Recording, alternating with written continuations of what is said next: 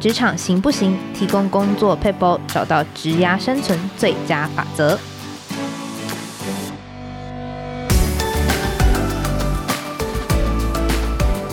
听众朋友们，大家好，我是经理人月刊采访编辑吴美心。在今天的单元，我们会提供职场大小困扰的小撇步，让你解决工作烦恼，即学即用，为职涯加分。今天呢，想要跟大家聊聊关于回馈这件事情哦。身为一位公司的小员工，经常要接受大家的建议，不管是来自于主管的啊，还是来自于同事的，相信大家可能都对于听回馈这件事情，曾经有过一点情绪上的波动。你可能会觉得说，哦，这个建议很实用，但是有时候你可能又会觉得，哦，你都不知道我多忙多忙，然后还给这种建议，或者又会觉得说，诶，对方给的建议你根本就听不懂。这种时候该怎么办呢？有没有更好的接收回馈的方式？今天邀请到《经理人月刊》的副总编辑张玉琪，那大家都叫她 Amy，来跟大家分享关于回馈的话题。嗨，各位金人 Podcast 的听众朋友们，大家好，我是副总编辑张玉琦 Amy。嗯，其实关于回馈哦，我觉得身为就是采访编辑是蛮有感触的，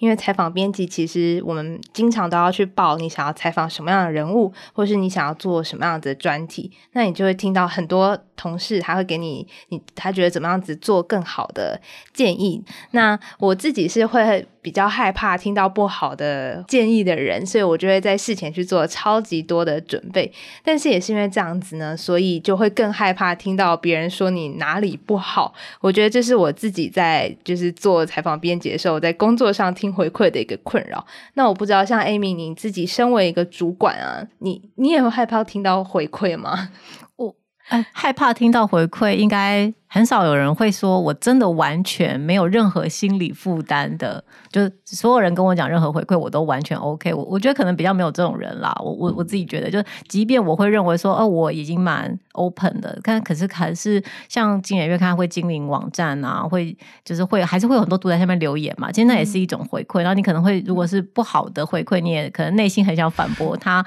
或者有点觉得，哎，你讲的是不对的，这个恐害怕的心情，或是听到。的时候，内心不好的感受，我我觉得是理所当然，都是蛮正常的。那以主管来说，因为我也有我的老板，所以如果老板说你怎么样怎么样，哪里做的不好，我觉得是难免会有这个不好，就是心情上的不好的感受。但是另一另一个方面是，对于你的部署，其实部署常常是很难给主管回馈的。嗯、那。我我自己会觉得，反而是要让你的部署给你回馈，对我来说是也是一个课题，因为常常他们是不见得能够告诉你。他们心里头想的事情，对对我而言，反而是要如何让部署愿意跟你给你回馈，给你就是对于你的工作给你一点建议，这个反而是我觉得比较困难的地方。嗯嗯，所以其实主管他自己也会担心我们部署不给回馈，那这样子的话，我们到底要怎么样子让与呃，其实员工是比较愿意让你给回馈的呢？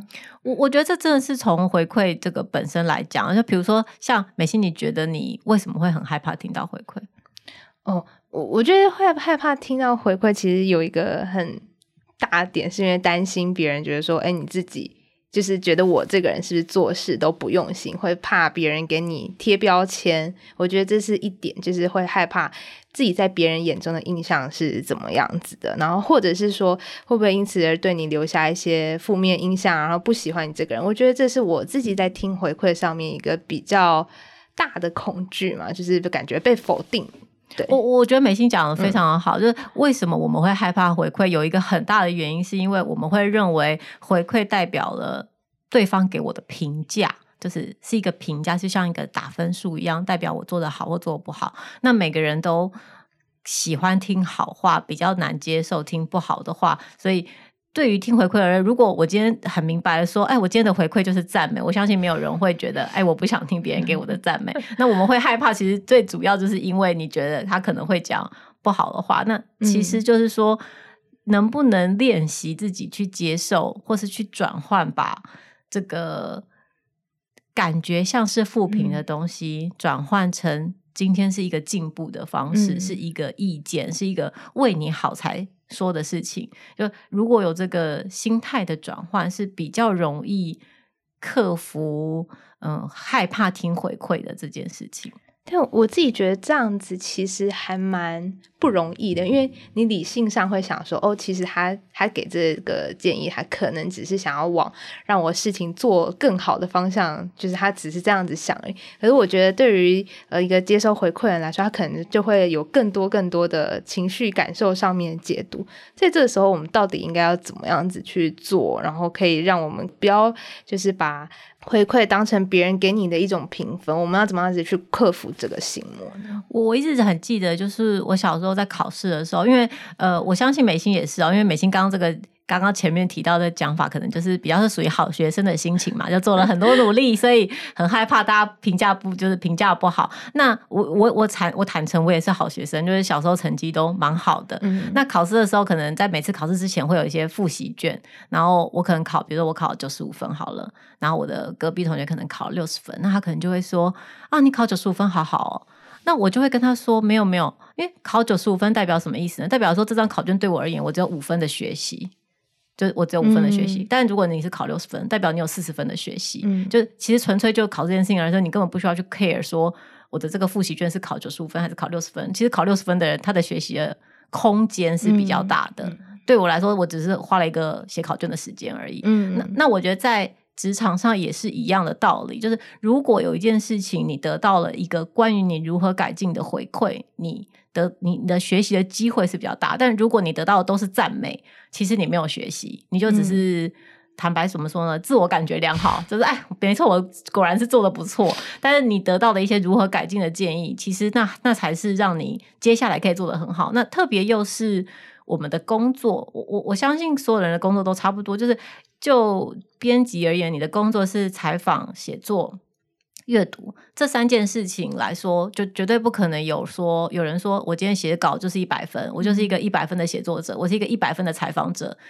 没有这件事情嘛。所以也就是说，在这个工作的路途当中，所有的人都不停的在前进，你必须要不停的改善跟学习。所以你你这样想，你就会觉得哦，我现在今天我又有一个新的学习，今天我又有一个新的改进。我我觉得用这个方式去思考。你会比较认为回馈是一个正面，是一个好的事情。嗯嗯，因为像艾米刚刚提到的，就是像编辑，我们做的工作，它其实都是一直正在完成中的工作，就是它不是一个。我可以说，我现在就已经做到完美，它是一个被完成的工作，而是就是你必须得在很多的讨论过程中，让这个作品更接近完成。那我记得那时候我刚进来经理人的时候，我第一次提专题也是想要一次就提超级完美的。然后那时候跟 Amy 讨论，然后我就跟他说：“哎，我可不可以时间晚一点点，然后我把这个计划提得更完整？”然后 Amy 就有提醒说，其实这个东西都是透过讨论，你要一次一次修正可能不够，你可能要两次、三次的修正。然后让你的这个专题更好，然后更能够就是全面的去讨论这样子。然后我觉得那个时候是对我一个还蛮重要的学习。但是因为像刚刚 Amy 有提到，就是比如说我们工作有很多，比如说有什么采访啊，有阅读啊，然后有企划啊等等，在这么多的这个方方面面当中，我可以主动的去跟主管请求，说我想要在什么样子地方进步吗？我我觉得刚刚美心讲那个很重要的事情，就是我先